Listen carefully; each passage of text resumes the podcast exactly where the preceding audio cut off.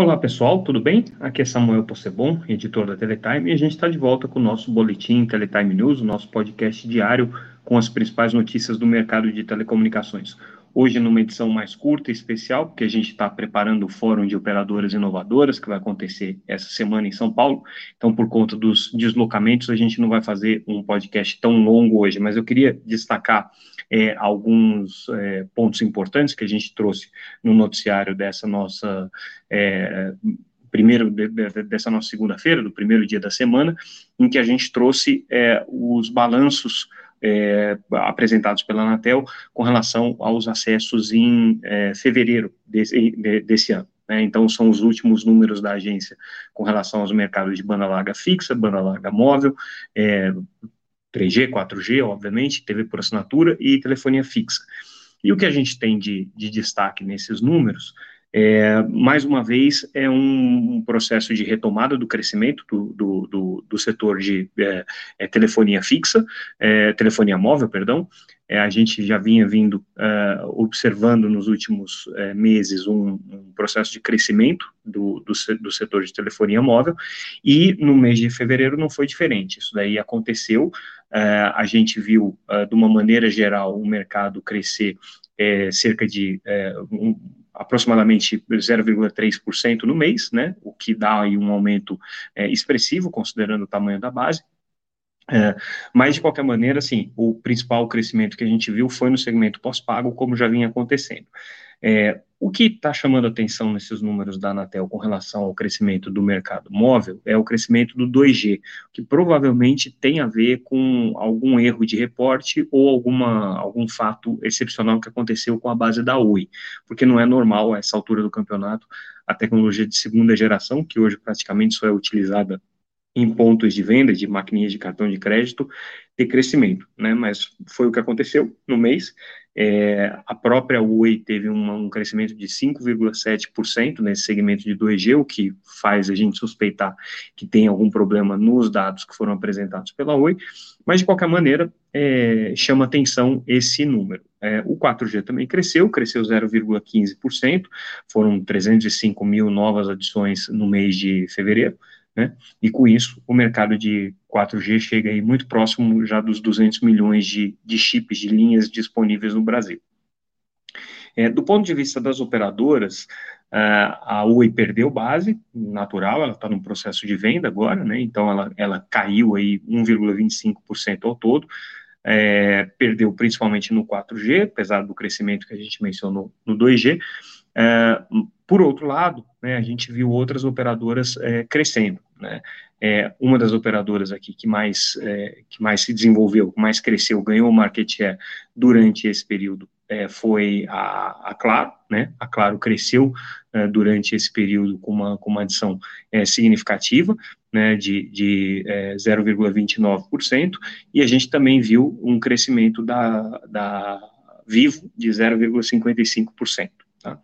E o último número que a gente destaca com relação ao serviço de, ban de banda larga móvel é o crescimento do, do 5G DSS. É, no caso da Claro e da Vivo, é, houve crescimento expressivo, tá? A Claro cresceu 16,55%, são mais ou menos 777 é, mil acessos, né? Totalizou 777 mil acessos e a Vivo cresceu 10,45% no 5G DSS, com 605 mil linhas.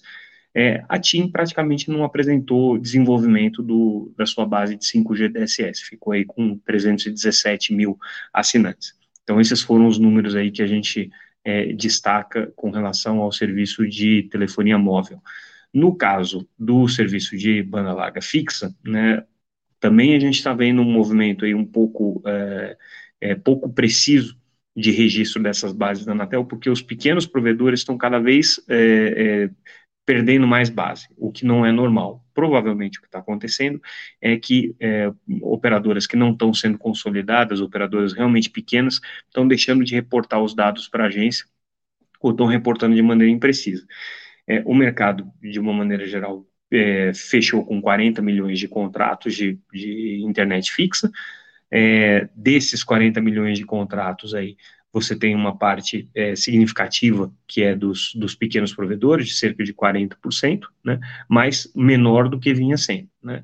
É, e entre os grandes operadores, o que a gente viu foi um crescimento da Claro, foi a empresa que mais cresceu, acrescentou aí praticamente 15 mil clientes no, no mês, né?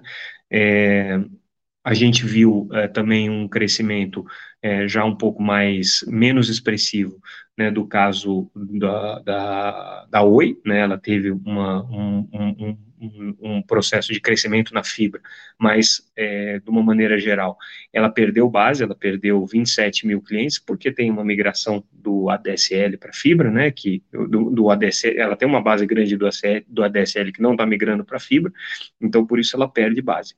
E a Vivo é, conseguiu uh, migrar 74 mil é, clientes para a base de fibra dela, né? É, e cresceu com isso, ela, ela, ela teve um crescimento negativo de 3,1 uh, mil acessos, então ela perdeu base também porque ela tem uma, um legado aí de, de é, a DSL que ela tem, que ela tem perdido. Né? Entre as pequenas operadoras, o destaque foi a BrisaNet, que cresceu é, 19,7 mil uh, assinantes, cresceu até mais do que a Claro, né? É, chegando aí a um total de 883 mil clientes. Então, esse foi o resultado da banda larga fixa. Na TV por assinatura, o mercado todo perdendo base, como já era esperado, né? 73,3 mil clientes a menos em fevereiro. Hoje a TV por assinatura tem no Brasil 13,36 milhões de acessos. É, em 12 meses é uma queda já de 13%, bastante expressiva. É, mas o, o, que a gente viu né, nesse, nesse último mês foi um pequeno crescimento aí da, da, das operadoras Sky e Oi. Elas tiveram uma, uma, um saldo positivo no período. Né? É, de qualquer maneira, a principal operadora, que é a Claro, perdeu 53 mil assinantes nesse período, então uh, isso significa que o mercado como um todo acabou sofrendo por conta dessa retração da maior operadora. Né? A, a, Vivo também perdeu base, está com 10 mil clientes a menos do que ela tinha. Né? Essa é a realidade no mercado de TV por assinatura, está difícil de conseguir reverter isso. E no segmento de telefonia fixa, o destaque é que as operadoras é, autorizadas continuam na liderança, então é, seguem aí com um número de assinantes maior do que das concessionárias, uma tendência que a gente já viu aí nos últimos meses e que dificilmente vai se reverter, porque a tendência é que as concessionárias tenham cada vez menos clientes e o que sobra ainda de telefonia fixa é, vai ser das operadoras que prestam em regime de autorização. E aí a gente fecha o nosso boletim de hoje é, só como notícia importante com relação ao que está acontecendo na Itália, é, onde a gente tem um debate é, relevante sobre a separação estrutural da rede da TIM. A TIM está num processo de transição societária lá na Itália, com ofertas de alguns grupos investidores querendo tomar o controle da empresa. E aí, nesse processo, o que está acontecendo é que a, a empresa é, responsável pela rede nacional de fibra da, da Itália, Open Fiber, está é, tá praticamente num processo de renacionalização, um processo de reestatização, né?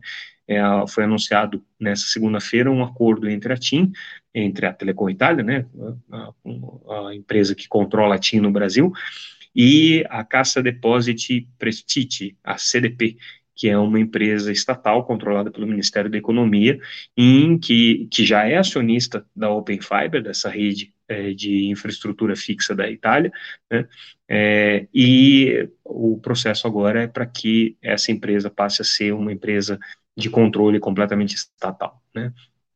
Então, uh, o que vai, o que a gente está vendo aí é um processo de estatização dessa rede nacional da, da, de telefonia fixa na Itália.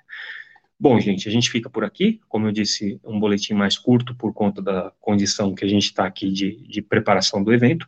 Mas amanhã a gente volta com a cobertura completa do Fórum de Operadoras Inovadoras, que vai acontecer aqui em São Paulo, dia 5 e dia 6. É, vai ser um evento bem interessante para a gente ver aí o que, que as novas operadoras estão planejando, tanto em 5G quanto em fibra, enfim, né? Operadoras aí com projetos é, bastante inovadores e a gente vai trazer isso para vocês. Ficamos por aqui por hoje. Amanhã a gente volta. Um abraço, até mais.